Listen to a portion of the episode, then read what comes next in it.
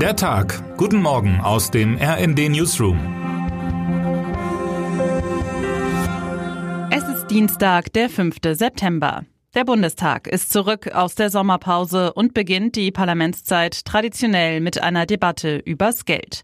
Finanzminister Christian Lindner muss heute um 10.20 Uhr den Finanzplan des Bundes für die Jahre 2023 bis 2027 einbringen. Was an dieser Stelle so nüchtern klingt, ist der politische Sprengstoff der Ampel. Denn beim Haushalt geht es um alles. Wird die Bundeswehr finanziell so ausgestattet, dass sie die Zeitenwende bewältigen kann? Können wir uns diesen großen Sozialetat noch leisten? Wandern wichtige Unternehmen ins Ausland ab, wenn der Staat nicht mehr Knete für die Standortsicherung hergibt? Ich erwarte eine laute und kontroverse Debatte, in der sich auch die Spannung über die im Sommer erneut gestiegenen Umfragewerte der AfD entlädt.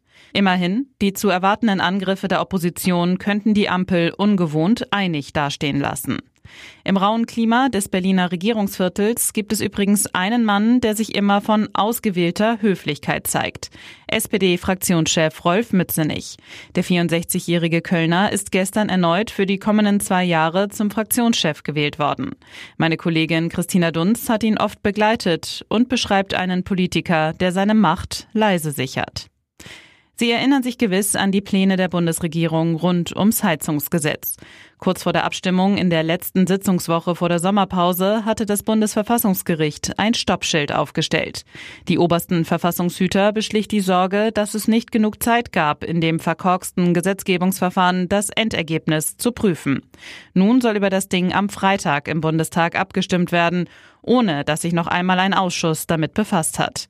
Es gab jetzt also mehr Zeit, aber keine weiteren Beratungen. Ob das umstrittene Gesetzeswerk aus dem Wirtschaftsministerium von Robert Habeck überhaupt auf die Tagesordnung kommt, darüber stimmt der Bundestag wiederum heute ab. Und zwar noch bevor Lindner mit dem Haushalt dran ist. Der CDU-Abgeordnete Thomas Heilmann, Jurist und früherer Justizsenator von Berlin, hatte die Verfügung des Verfassungsgerichts zu Beginn des Sommers erwirkt und damit das Heizungsgesetz vorerst auf Eis gelegt. Nun ist er wieder auf der Zinne. Er will heute bekannt geben, ob er möglicherweise abermals das höchste Gericht anruft, weil die Ampel keine weiteren Debatten zulässt. Ein journalistisches Filetstück haben Chefredakteur Marco Fenske und Sportchef Heiko Ostendorp ergattert. Die Kollegen konnten Bundestrainer Hansi Flick und DFB-Sportdirektor Rudi Völler zum Doppelinterview treffen. Das Gespräch fand am vergangenen Donnerstag statt, unmittelbar nach Flicks Kadernominierung am Frankfurter DFB-Campus.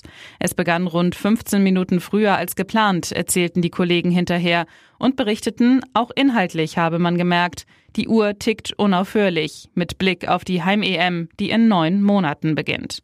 Die kurzfristige Botschaft vor den Länderspielen gegen Japan und Frankreich war auch klar. Völler und Flick wollen Deutschland wachrütteln. Kostprobe aus dem Interview. Wenn im kommenden Sommer bei der Heim-EM andere besser sind, mehr Qualität haben, dann müssen wir das akzeptieren. Wenn andere uns schlagen, weil sie den größeren Willen und die größere Leidenschaft hatten, dann sollten wir uns schämen, sagte Flick und fügte an, und das will und werde ich verhindern.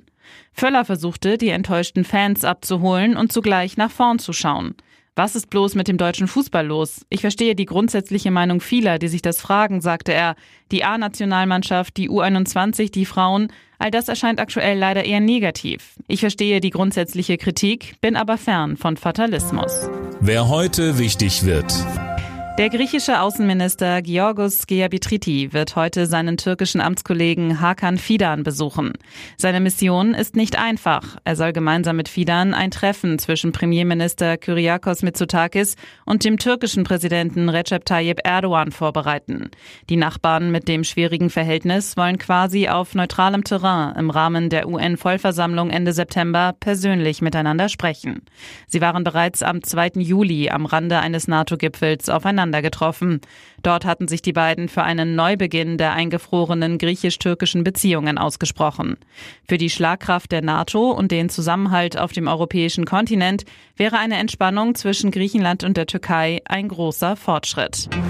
Und damit wünschen wir Ihnen einen guten Start in den Tag. Text Eva Quadbeck, am Mikrofon Jana Klonikowski. Mit rnd.de, der Webseite des Redaktionsnetzwerks Deutschland, halten wir Sie durchgehend auf dem neuesten Stand. Alle Artikel aus diesem Newsletter finden Sie immer auf rnd.de slash der Tag.